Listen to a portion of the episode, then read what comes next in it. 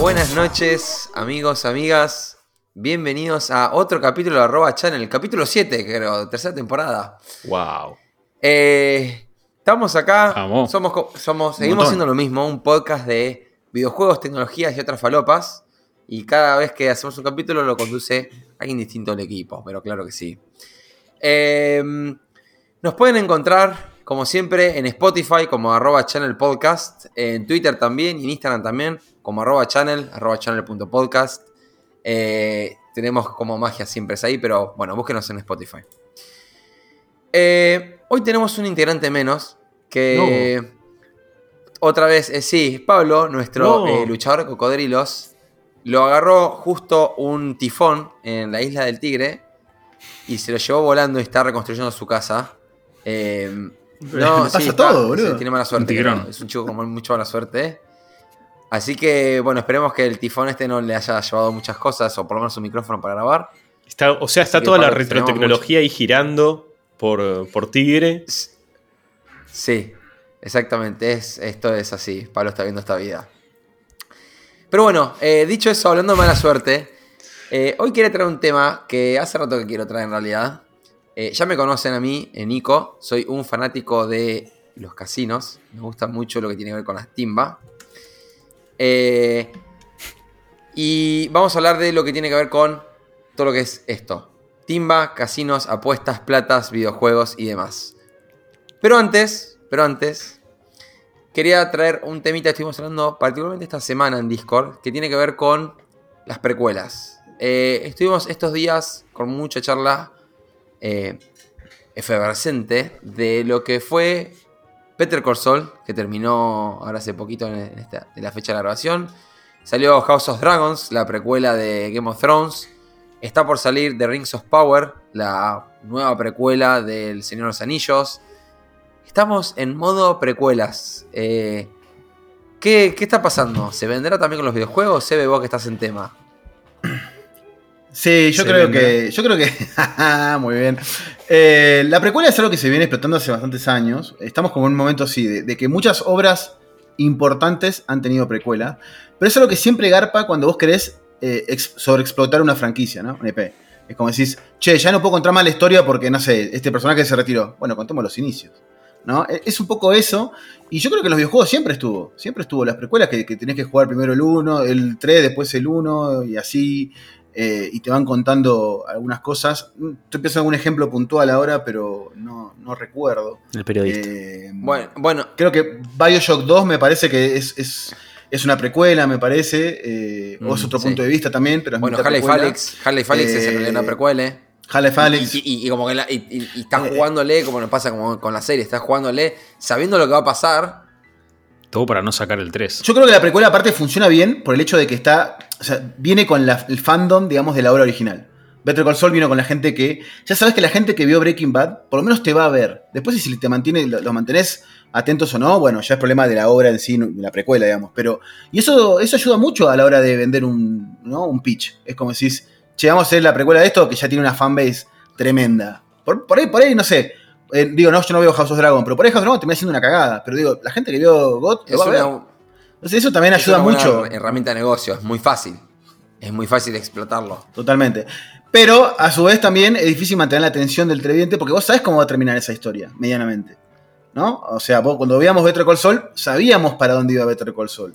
Que Better Call Saul es un producto aparte, ¿no? Porque también funciona como, como barra secuela por momentos, ¿no? Tiene como, como cosas de ambos mundos, pero, pero vos sabías un poco eh, cómo iba a terminar, entonces es ¿Crees difícil que leí, por ahí en internet bueno. que Better Call Saul eh, se dice que se dijo que es la mejor precuela jamás hecha. Sí. Y para mí es uno, de los, Wow. es uno de los casos donde supera la obra original, digamos, de la cual ¿no? Eh, sale. Eh, ¿Por pero- qué? ¿Por qué está ese ahí en el aire? ¿Por qué? ¿Por qué es la precuela? La mejor precuela. Y tenés que verlo. Eh, yo no la verla, terminé. es una- Me faltan los últimos dos capítulos, pero a mí una cosa que me gustó mucho es que no explotan. Como precuela no explota, digamos, ¿cómo se dice? La precuela y lo otro que sigue es. Oh, La secuela. Secuela. Claro, La no, se agarran original, eh, digamos, tanto de eso.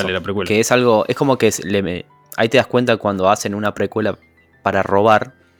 Para mí hay mucha diferencia porque no como guion es básicamente robar o hacer exprimir lo más posible lo que ya está hecho. En este caso no es tan así, te das cuenta que es un laburo eh, muy fuerte eh, que le da valor a una precuela. Sí, sí, y aparte lo que tiene, como decía antes, eh, combina mucho de, también de secuela. Entonces es un producto medio único Better Call Saul, ¿no? No es algo que se haya visto tanto porque la última temporada es mitad precuela, Sí, pre- secuela, barra sí, sí. cosas del presente y cosas La de verdad que secuela. maravilloso lo que hicieron eh, señor Gilligan, eh, Gilligan. Y mm, bueno, si alguien quiere ver Sí, obra, obra precuelas, Better Call Saul es lo suyo. Ahora, justo Raba mencionó, eh, no explotaron y robaron con el contenido original y me da el pie para hablar del tema que nos trajo hoy. Para robar y Para explotar. robar y explotar. Robar más que nada. Y este, este tema de la, de la timba, que le puse ese título, eh, nació un poco de. De lo que pasó, yo me acuerdo cuando salió Diablo 3, que tenía el Action House, que fue un feature en realidad que quisieron lanzar para cubrir un poco el mercado negro que había del Diablo 2 en su momento, donde la gente compraba y vendía ítems eh, en Mercado Libre o en eBay en, rea- en realidad. Entraban a una partida, te vendían el ítem, te transfería la plata, era una cosa re falopera. Así que Timba y Falopa van de la mano. Eh, y el Auction House de Diablo 3 eh, lo lanzaron como para cubrir un poco eso y de paso Blizzard, inteligentes los productores de Blizzard, dijeron, che, lanzamos el Auction House y nos llevamos una comisión de cada venta, así que maestros.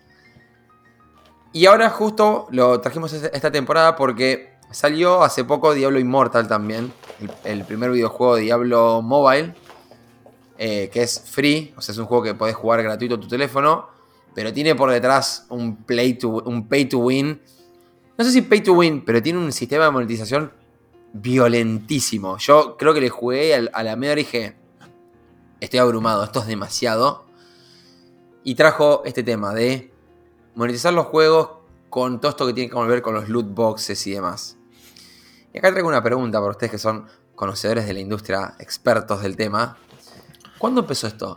Esto empezó con los juegos mobile, empezó con Angry Birds, porque por alguna razón en mi cabeza Angry Birds tiene como...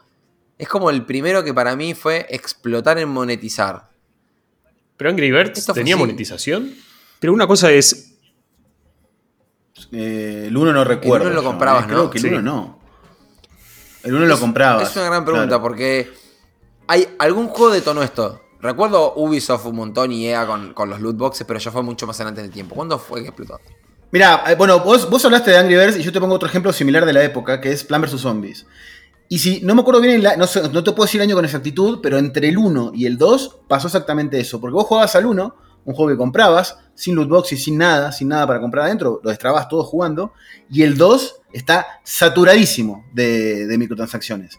Este, así yo creo que, que en un momento entre, no sé, será 2009 y 2012, en eso empezó a explotar, no sé si ya nació ahí, creo que no, pero empezó a, Para mí, explo- posterior. empezó a explotar zarpado el tema de, la- de la- de las microtransacciones y sobre todo de las loot boxes. Un poco después. poquito ¿Rama? después. Tengo una fuente muy poco confiable para nombrar que dice que la explosión un poco de los eh, loot boxes se dio en 2005 con el juego ZT Online, Oh, sí, el que no sé clásico. qué es. Oh, Bueno, un clásico, un juegazo. Nico claramente dijo que éramos expertos en, en videojuegos, yo no, no sabía la existencia de ese juego. Eh, que dicen que ese fue como el, el que lo pu- popularizó el término loot boxes y el, todo lo que es ese microsistema de, de microtransacciones y, y poner plata. Después también nombra que algunos años después, ya juegos mobiles, cuando empezó la, digamos, la, efer- la efervescencia mobile, eh, juegos como Singa o bueno, los clásicos que... Mobile se da mucho más, eh, creo que fue mucho, eran prácticamente todos los juegos, tenían algo para pagar, porque bueno, básicamente monetizar un juego mobile era muchísimo más difícil seguramente, y... Pero ahí, Juego chino. 2005 para adelante fue cuando arrancó la explosión. Sí. ¿Cómo No, estás en y yo creo que eh? también con, con los juegos mobile, eh, la plataforma que armó tanto Apple como Google con sistema de pagos hizo muy fácil poder monetizarlo. Le das a un chico un teléfono que lo usaba muy de joven, le pusiste un juego y con un botón apriete y le reventó la tarjeta al padre o a la madre y, y lo hicieron muy fácil. Eh, También yo creo que al ingresar al mercado mobile los juegos, eh, venían de una, de una filosofía de compra donde las aplicaciones eran casi todas gratuitas, me acuerdo yo en su momento, casi todas las de mayor eh, utilidad. Y los juegos tuvieron que acoplarse a eso. Entonces, ¿qué mejor negocio que te doy el juego gratis, pero querés avanzar en el juego? Pum, tomá, ponés toda esta plata. Y me parece que ahí también empieza como a crecer ese sistema de negocio. Hay un juego también que, se- según Ah, esta no fuente, perdón, que el Counter-Strike Global Offensive fue el primero que metió como estuches de armas para comprar. Y que fue el primer juego como súper popular que metió el, el concepto de loot boxes. Porque ahí cuando ya un juego con, con- que lo conoce todo el mundo eh, se pone a hacer microtransacciones, bueno, ahí explota. Explota, claro. Luke. Quiero- sí, quiero, quiero mencionar una cosita que es, eh, creo que coincido con Rama acá, como CSGO me parece que fue uno de los primeros. ZT Online, Juegazo, no sé juegazo. ese juego. Acabo de googlearlo, es chino, es un juego chino, no me sorprende que los chinos hayan explotado todo esto. Un juegazo, Es un mercado boludo. gigante para explotar todo el tema de monetización. Sin embargo, creo que hay que diferenciar un poco lo que es, lo que es la timba, o sea, las loot boxes, con las microtransacciones. Son cosas distintas. Una cosa es pagar por, tipo, che, quiero tal ítem y vos querés eso y lo pagás. Y otra cosa es la loot box y que pagás por algo que no sabés, no tenés la más perdón. pálida idea que es. Y ahí está el punto de debatir si está bueno, si no está bueno, si es maligno. Para mí es una mierda No, las dos, pero bueno, lo que una tiene- más mala que la que otra. tiene la loot box es que tiene como esa, esa cuestión media mística de que no sabes lo que te va a tocar. Y tiene, tiene como. Le agrega para mí comprar el ítem, como dice Luke, una microtransacción, tiene un precio mucho más alto que comprar la caja, obviamente porque te- la chance que tenés que salga menos, pero en todo ese afán de pagar menos y tener las chances que te salga, como jugar a lo- como cualquier cosa que vas a jugar, como la lotería, al casino, genera ese círculo vicioso de adicción de que necesitas una loot box más, una loot box más, y la gente se envicia mal.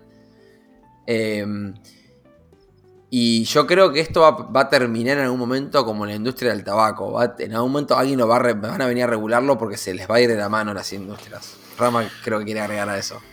Bueno, en base a eso, justo te iba a decir que en España, por ejemplo, están sacando una ley para regular las loot boxes y todo eso porque dicen que hace, le hace muy mal a los, a los chicos. a, eh, como que solamente vas a comprar, poder comprar loot boxes si estás registrado como mayor de edad. Porque es, Claro. como decías vos, es un, es un tema, el, es, es, es timba, es básicamente como tirar la palanca a un tragamonedas, comprar algo que no sabes que te va a tocar y a un nene de 8 o 10 años que, bueno, el padre se olvidó o le dio la tarjeta, eh, claramente sí, a los dos días ya es un enviciado y, y bueno, ahí Se te, la, mierda. te quiero ver en el resumen. Pero no, Sí, sí, no, no, no es como el álbum de figuritas, de algún modo. Tipo la figurita difícil, la shiny, la que brillaba, la que tiene holograma. Porque a, a mí algo que me hace un montón de ruido de todo esto es que muchas veces son solamente cosas estéticas y encima tal vez es en un juego de primera persona que vos no ves nada. Bueno, pero pará, ahí es otro, ahí, ahí es otro granulado también. O sea, una cosa es la loot box que te da cosas estéticas nada más, y otra es la que te da elementos para, para ganar. O sea, eh, por ejemplo, nosotros estamos jugando Overwatch. Claro. Overwatch tiene loot boxes que son todas estéticas. Nada te hace que, que vos juegues mejor ni que ganes ni nada. Y después tenés Diablo Immortal, que para si querías ascender mucho más rápido, tenías loot boxes que te daban elementos que te hacían eh, Sí, jugar mejor, digamos, tener Sí. más ventaja. Claro. Pay to win. sí, Luke. Luke, perdón. porque- Eh, hablando un poco de la regulación de eso, no es que va a venir alguien y va a poner un cartel blanco y negro arriba del juego que diga tipo las loot boxes causan cáncer, una cosa así. Causa Eh, pobreza. Tipo, y no, no me acuerdo dónde lo escuché o lo leí, que medio que el mercado se está autorregulando y como una contramedida a las loot boxes, que medio que están siendo, o siendo prohibidas, no, tipo, ya las prohibieron por lo menos en la Unión Europea, y además esto del contenido de microtransacciones, de pagar por pequeñas boludeces dentro de un juego para, para acceder a un cosmético o pay to win, lo que sea, Sí. como que la autorregulación de eso terminó siendo los Battle Passes, o el Battle Pass, o el pase de batalla, en donde vos comprás con un monto menor, un monto, digamos, una microtransacción haces, pero sabés lo que vas a obtener de acá al final de todo el Battle Pass. Pero para poder obtenerlo tenés que jugar. Es como una- un equilibrio, digamos, eh, donde el mercado ese interno se autorregula dentro del juego y es como que perdura un poco, digamos, ¿no? En, cuan- en cuanto a la, la adopción en los juegos y nadie se queja. Al menos lo- los estados las organizaciones no se quejan de eso. No es insalubre, digamos, ¿no? Ok, Mati. No, iba a decir, en base a lo que comentaba Luke recién de la regulación y de que se autorregula, también la gente, cuando fue lo de EA, salió a lincharlos por todos lados. Ahí fue como que tocaron alguna fibra. eh, alguna fibra al, al pueblo gamer que salió a las calles a decir, ¿qué onda? Que ¿Qué está pasando acá? Claro. Pero El pueblo eso gamer. pasó, eso pasó, social. Mati, porque era pay to win. Y pasó con Battlefront. Pasó con eh, Battlefront, el 1, que tenía un pay to win degenerado. Tipo, comprabas un arma Bueno. más poderosa y tipo ganabas la partida. Así de uno. Por eso el pueblo gamer se quejó. Había, había una marca que usaba, usaba el eslogan Nación Gamer, ¿no? Era algo así. Bueno, pará, yo quería decir algo sobre eso. Para mí, eh, la- digamos, el tema de las microtransacciones no me parecen algo malo si tu juego, eh, como, medida, como modelo de negocio, digo, si tu juego es gratuito. Tu juego es gratuito, ¿no? Vos me das un juego de calidad como es Fortnite, que tiene calidad el juego, o Apex, que son juegos bien hechos, y no, no me lo cobras, pero me decís, mirá, querés tener todo esto y mi modelo de negocio es esto, bueno, yo te lo entiendo, porque me estás dando algo de relativamente buena calidad gratis. El problema surge, como decía Luke recién, con un juego como Battlefront, Claro. que el juego valía 60 dólares y a su vez adentro tenías un montón de loot boxes para con- conseguir ítems o personajes que eran importantes como Darth Vader, por ejemplo. Todo el mundo quiere jugar con Darth Vader. No, y encima, para Wars, Battlefront ¿no? era competitivo entre jugadores. O sea que también decía te desbalanceaba el multiplayer. Y- porque si fuese play- Sí. player versus enemy, zafa. ¿No, ¿No pasó con FIFA también? Como que yo, yo no conozco mucho el ecosistema de FIFA, Con FIFA pero también. tenés los, Sigue pasando, ¿eh? Otro, otro que. Sí, otro que también es igual es el, el NBA 2K, por ejemplo. NBA 2K, yo um, lo juego, lo he jugado, me gusta un juego que me gusta, está muy bien hecho el juego. Pero ¿qué pasa? Cuando vos jugás en modo carrera, ¿no? Tenés niveles de personaje. serio. Tenés niveles de personaje, eh, arrancás siendo nivel 70, ponele de habilidad y podés llegar a ser 99. El tema es, tenés que jugar más de 150 horas para llegar a nivel 90, ponele. Ahora, si pagás. Pero por eso, y esos personajes son los mismos que usás en el online, contra otra gente. Claro, ahí se te rompe todo. Ahí, Exactamente. Se te rompe todo. no, no sé, me parece extraño que hayan saltado con lo de Battlefront y eso sigue ahí viviendo como si nada. Sí, Pero Sí, porque bueno, vende claro. mucho más. y, yo, tipo, yo lo que iba a decir es, y, y esta es una, una, una falencia que tenemos Sí. acá en el pueblo gamer, me encanta pueblo gamer, de que al, al fin de cuentas siempre criticamos como las microtransacciones, el- los loot boxes y demás, pero creo que es, es una mecánica que está respaldada por los números por, y por demasiada diferencia. No es que hay algunos jugadores que compran cosas, sino que son todos. Y lo siguen haciendo porque la gente sigue comprando loot boxes y siguen haciendo todo este quilombo. Y la realidad es que, y, acá tengo tenía una pregunta como, ¿está bien o está mal? Y está bien si haces el negocio y demás, está bien. Está mal si lo pensás como mecánica de juego hasta cierto punto. Pero. Bueno. No, yo iba a decir, yo en general, a mí la, la- todo lo que es... Uy, no me salen las palabras. Como la- la- las cosas estéticas que vas comprando para los personajes. Sí, tuve como un lapsus ahí. Eh, Los skins. los skins, a mí en general es algo que no me atrae. Sobre todo, de nuevo, como decía antes, en los juegos de primera persona donde ni siquiera puedes ver lo, lo que estás usando. Eh, sin embargo, sin dar nombres, acá en este, en este podcast, tenemos un adicto a la compra de, de skins. Que, que apenas aparece algo nuevo, no duda en poner la tarjeta para, para acceder a ello. Yo, yo- a, e- a esa persona que hace eso, yo lo he visto bajarse un juego, no jugarlo todavía, antes que empiece la partida, comprarse una skin del juego, sin haberlo probado Sí. antes. Increíble. Estás hablando de Ah, Among no. Us, donde me bajé el juego. Yo no, yo no di nombres. hice- Yo no di nombres. Yo no di nombres. Lo que hice- no, no me lo estoy. me- Encima, soy ahora. re rancio los skins de Among Us.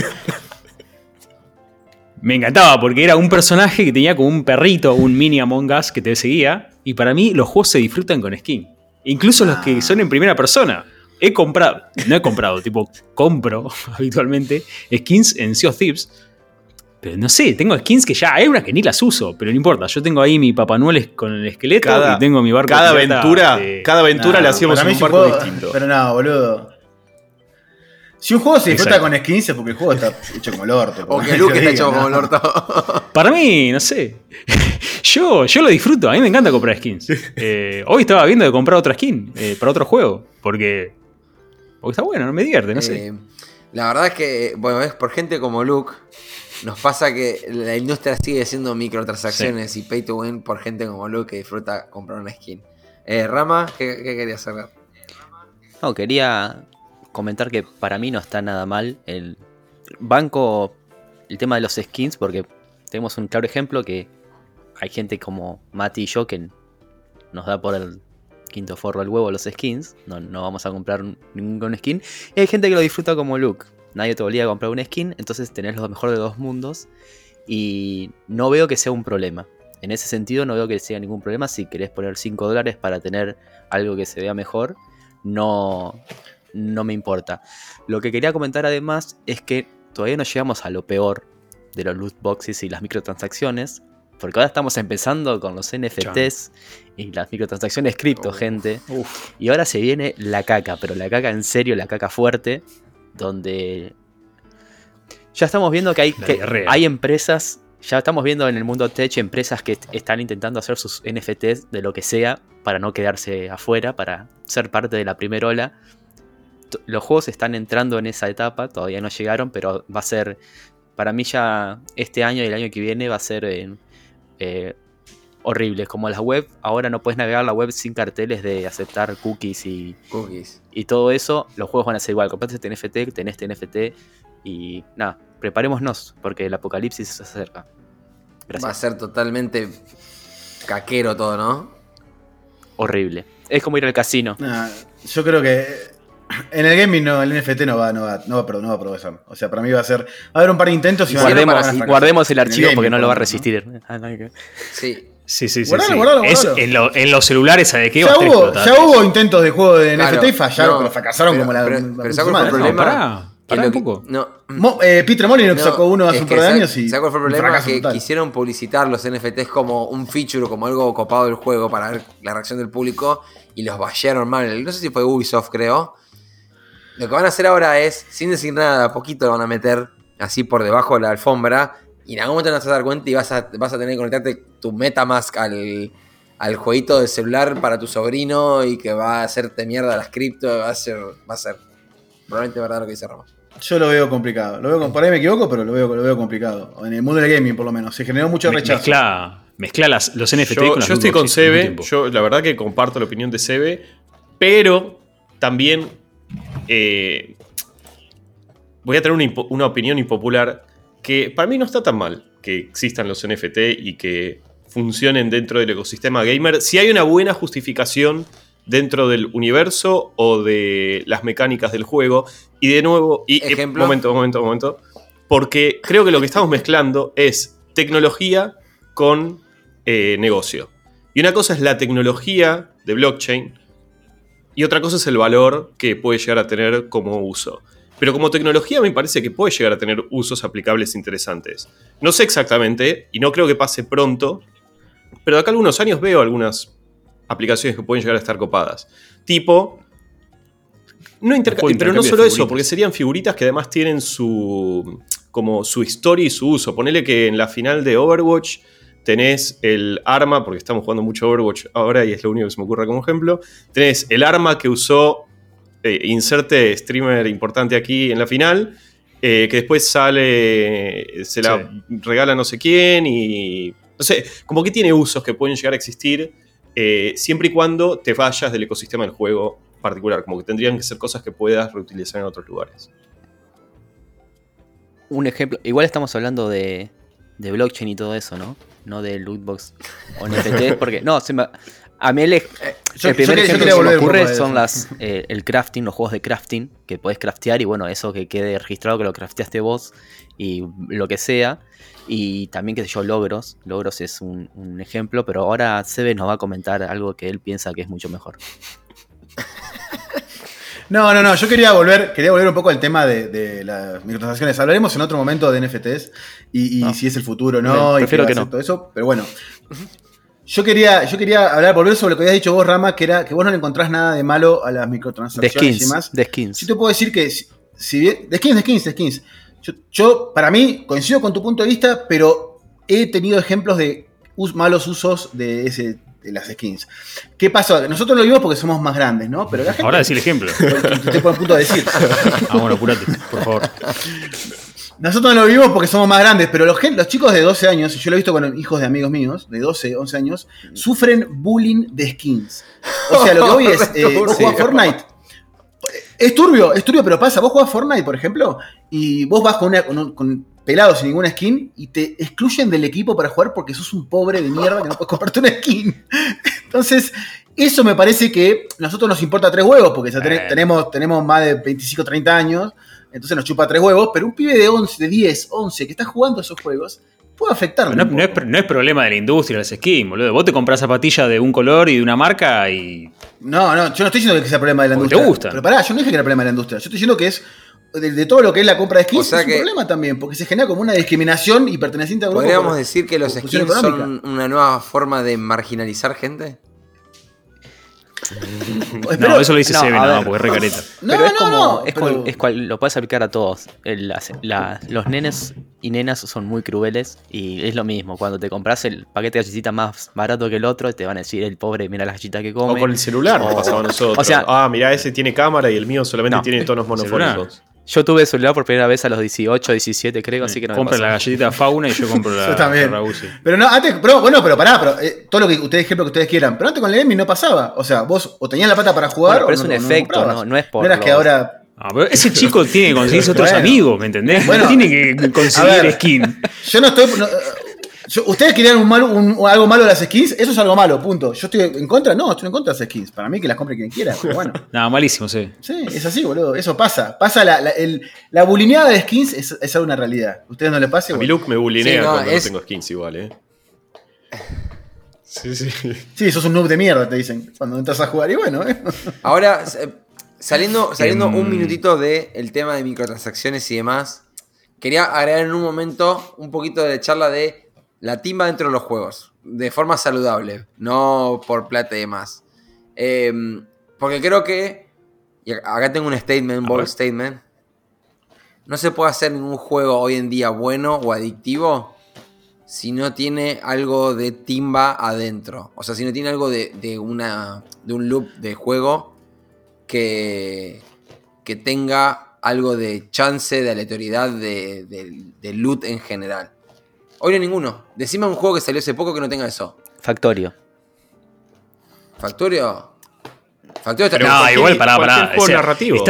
Estás, mezclando bueno con. to- Claro, estás mezclando bueno con timba, con, con ahí- aleatorio, con tipo bueno, adictivo, eso. dijiste. Esa Hoy, fue la para palabra. hacer un juego, o sea, cualquier mecánica básica de RPG tiene un, a un porcentaje de timba en el medio. De timba quiero decir de que tenga cosas que tenés que lootear, de los stats, tenés cosas con, con failure success y demás. Pero eso yo Pero no sé eso, si lo pondría es- como timba. eso está desde vos no estás, Pokémon. eh, el de- de- no, de mucho Bueno, antes de Final Fantasy, eh, está de mucho antes de no, Pokémon, digo. Pero ellos no se Pero, no se no, peleen. pero a lo que voy es.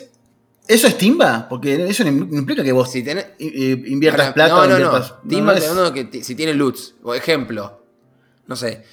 eh, el EVE Online o alguno de esos juegos sin poner plata. O no, te digo uno mejor. El Borderlands. El Borderlands es un juego que es re timbero. Sin tener que poner plata para jugarlo o para hacer nada. Es un juego que estás jugando todo el tiempo. Intentando un minuto más a ver si consigo un arma random. Es como tú estás todo ese tiempo en ese ciclo vicioso.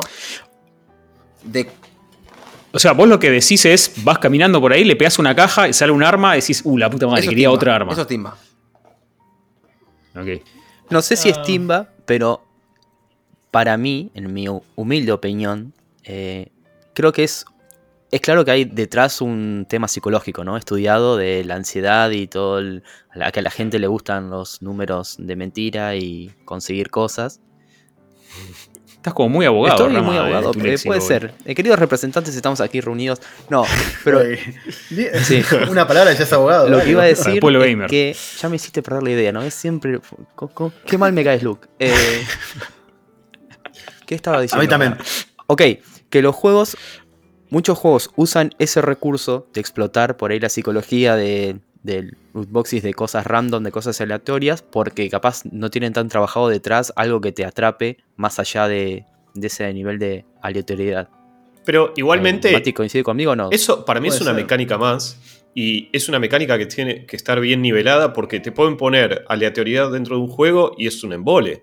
eh, justamente es entretenido adicta que le ama. cuando, cuando está equilibrado de una forma en la que sentís que te resulta atrapante, como que tenés esa relación de riesgo, eh, riesgo-beneficio, Recompensa. claro, en la que Beneficio. puedes sacar algo útil. Sí.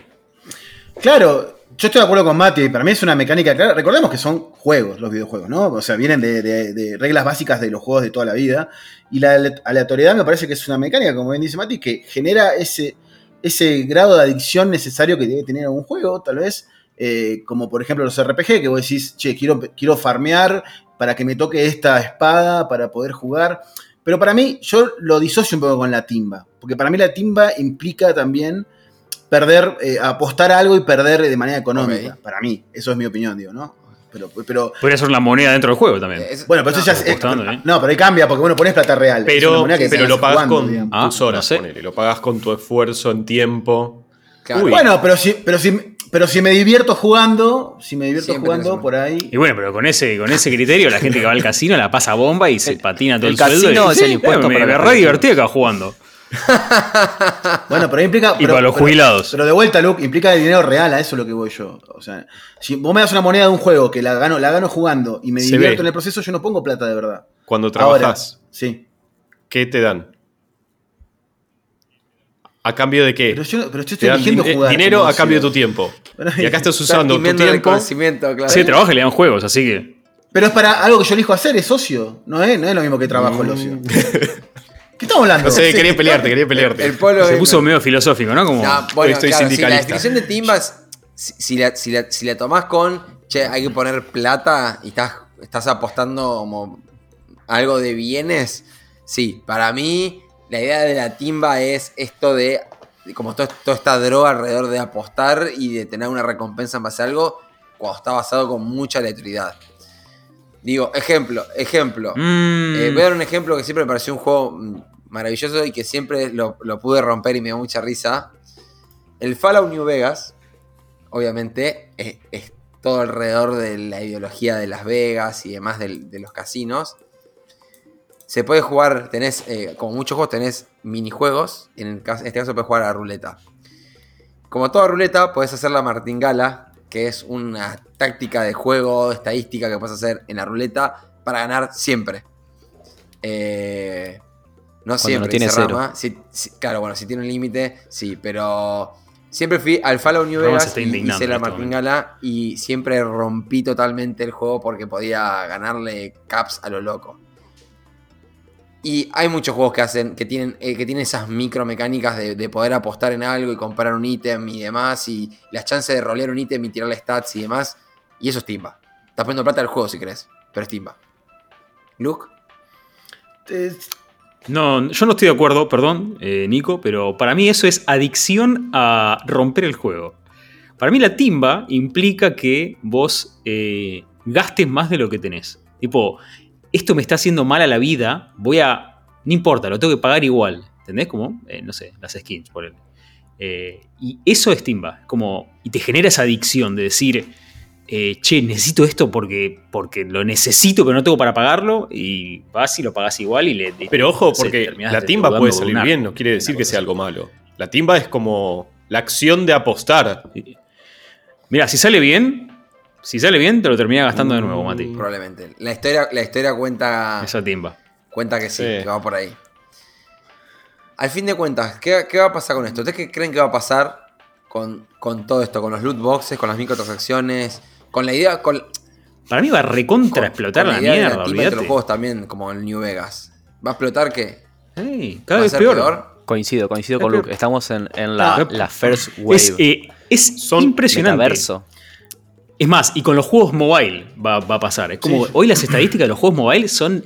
Es la industria que más guita genera. Juegos y de la, del, digamos, de la sección mobile, teléfonos, smartphones. Eso va a explotar a la mierda. Nuestros sobrinitos, nuestros futuros nietos van a nacer con un chip en el ojo que automáticamente, cuando pestañeen, van a hacer clic arriba un botón que compre skins, ¿me entendés? Y en, en modo loot box. Es que además No, no, son modelos NFT de negocio que ya está. Eh, Se probaron, funcionan. Eh, Eso y ahora sí, no hay solamente mucho tenés que replicarlo y cambiarle los skins de alrededor. A ver, es como la vida. Vos comprás ropa que en- son skins para la vida real y Alto skin. en 20 años con el metaverso te vas a comprar ropa virtual Me y va a ser lo mismo. Va- vas a trasladar todo a autos, lo que sea. Me, eh, me encanta la nueva definición de ropa. Skins para la vida real. Es, es así. ¿Y qué skin para la vida real te? Eh, Bueno, no hay pero- que hacer eso. Yo, yo, yo opino igual, o sea, es una realidad demostrada eso, pero para mí separo lo que es microtransacción de timba. Una cosa es, como dice Rama, ir a comprar esta remera que me gustó, esta skin, eso para mí no es timba. ¿eh? Vas a comprar algo que te gusta, punto. Eso es un modelo de negocio que ya está, para existe y, va, y llegó para quedarse y va, va a estar para Ojo. siempre y va a explotar más. Ahora, pará, pará, ahora, lo de las loot boxes, Eso que es eso timba. sí para mí es timba, es comp- compro esto y no sé qué me va a tocar. Para mí eso, eh, como dijo Luca antes, se está autorregulando y yo no sé cuánto es que realmente va a terminar de explotar eso si no se regula o no. Y sobre todo con el pay to win, ¿no? Me parece que eso es algo que también es- mucha gente está quejando del Diablo Immortal, como que no sé cuánto tiempo, eh, la- digamos de vuelta, pay to win y loot boxes, ¿no? O sea, eso, eso para mi opinión. Overwatch cambió ahora con Season Pass, por ejemplo, deja loot boxes de lado y mete un Season Pass. O sea, y Overwatch, todo su sistema económico se basaba en loot boxes. Pero bueno, ah, sí, loot. Sa- ¿Saben qué me acordé? Dijiste skin de la vida real y dijiste loot boxes. Y hay gente, visto youtubers o streamers, que compran loot boxes físicas de verdad a, no sé, lugares y las abren. Y el, show, digamos, de, de- de la sorpresa en vivo en el stream es como la, la magia del asunto ese. Pero básicamente, como que compran cosas y adentro es como que toca, toca, ¿me entendés? Y de repente saca así FIFA 2012. Lo deja al lado saca así un muñeco, un Spider-Man chino con, un- con una luz acá en el medio de Iron Man que nada que ver, tipo descartando pilas chinas de... Y, y empieza a sacar así, es como, es una loot box. Eh, y es como que, no sé si generará adicción o si es meramente por el show, pero me parecía muy curioso y lo quería... Yo quiero, quiero saber qué opinás vos, Nico, de todo esto.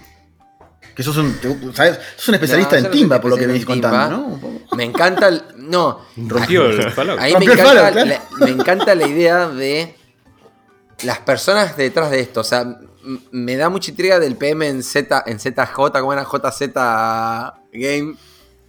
En ZT Online. ZT online, ¿no que era? se le ocurrió. Qué juegazo, Alguien vino un día, un, un PM, un dev, un designer vino y dijo: Uy, ¿qué pasa si ponemos una caja que pones plata y te tira ítems random? Y le habrán mirado diciendo: ¿Qué? Y de repente co- construyó una industria totalmente perversa donde bulean a niños por no tener skins. Por una idea que se le ocurrió a, a alguien en un día. Y, y me da mucha. Y eso es lo que a mí más me fascina de la timba. Lo mismo hacen en los casinos. Es más, voy a tirar un, un mini paréntesis acá. Los desfibriladores automáticos, los que te ponen en el pecho. No sé a dónde va a llegar esto. punto. Los, que, los desfibriladores automáticos buena. los inventaron para los casinos en Las Vegas porque a la gente le agarraba infarto en el medio del casino. Y como el casino era tan difícil de navegar, no llegaban los médicos, los de emergencia, a hacerle rehabilitación o a a revivirlos y se morían. Chequealo. Y, Menos mal que no especialista en timba, y, ¿eh? Menos mal. y los desfibriladores automáticos lo inventaron por eso, porque no podían llegar a tiempo al medio del casino, estaba la persona muriéndose con un infarto. Pensé que ibas a decir que eran un loot box, o sea, apretás el botón y, y tenés No, un, no, un porcentaje de chances Y- que funcione o no. ¿entendés? Yo también. yo pensé que iba a decir lo mismo, era como tenés. Ah, moriste. ah. Es estocástico. Eh, así que yo creo que esto, como todo, si no lo regulan, va a ser un negocio que lo van a explotar hasta el infinito. Y le van a encontrar miles de formas de tipo de loot, de loot boxes, de, de tipos de inversiones. El, como dijo Luke, el Battle Pass, va a haber suscripciones. Van a empezar a ver un montón de sistemas violentos. Mí son violentos porque son como. Es más, hoy di- lo dije, el Diablo Immortal, Guild Wars, hoy juego que juegan, entras a tu billetera de los, de los tipos de currency que pueden ahí miles. Y decís, ¿what? Claro. Y es todo parte de eso. Y mm, que también se llama, creo que se llama tokenización. Hay como un concepto para eso. Eh, y que creo que se va a seguir explotando. Pero, pero, se va a seguir explotando para mí por un par de años más. Y en un momento va a, va a implosionar solo. Para mí, como pasó con la industria de los juegos indie, cuando empezó con Bread y, y demás, va a implosionar donde va a haber como una subcultura de videojuegos de tipo de contra a la timba de las microtransacciones, los loot boxes y demás. Y va- van a ser Bueno, ya lo. Pará, eso ya está existiendo. Los free to play entran No, en esa no. categoría. O sea, todos los free to play tienen. Sí, todos No, los free to play no, es tienen que- es que yo- transacciones. no, no, y, es que y digo que va a haber- boxes. va a haber una subcultura de, che, tipo, a la vieja escuela, pagás por el juego, 60 dólares, pagás por la expansión. En algún momento se va, a acabar, Ah. se va a acabar la idea de comprar un juego 60 dólares. Va a ser, o tenés una suscripción, o, te- o tenés un Battle Ya, Pass y es se acabó, no vas a comprar más juegos, vas a comprar suscripciones. Y en algún momento se va a una subcultura de volver a, a lo viejo, como los boomer shooters, por ejemplo, ahora, de comprar el juego y va a tener algo especial. Va a ser un NFT.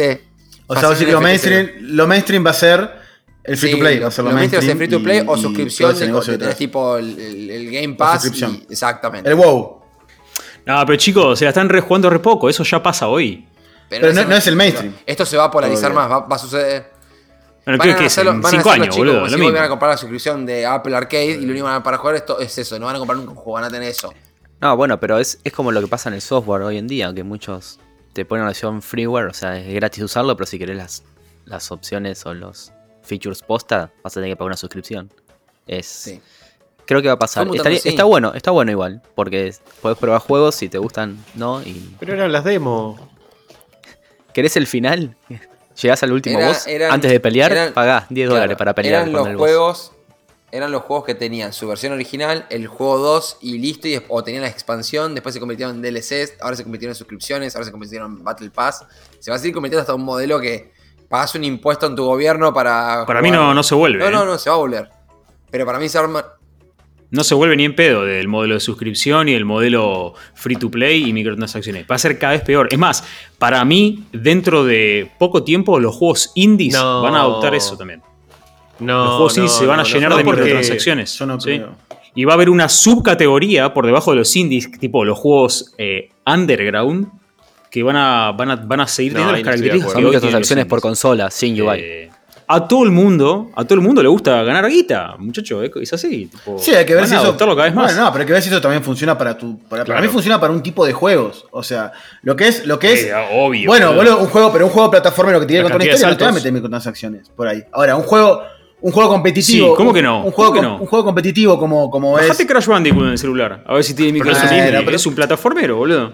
No es de Nintendo. Pero yo, olvídate de lo mobile, yo hablo de lo que fuera de mobile. No, de mobile es, todo verdad, es verdad que va a pasar sí, que en algún momento los juegos que tenés que pagar para jugarlos, tipo comprar el Zelda Breath of the Wild 2 y tener que pagar 60 dólares o 90, no sé cuánto lo va a cobrar Nintendo, va a ser como, che, ¿qué les pasa tan locos? Y, y se va a terminar transformando todo en, en- en este modelo.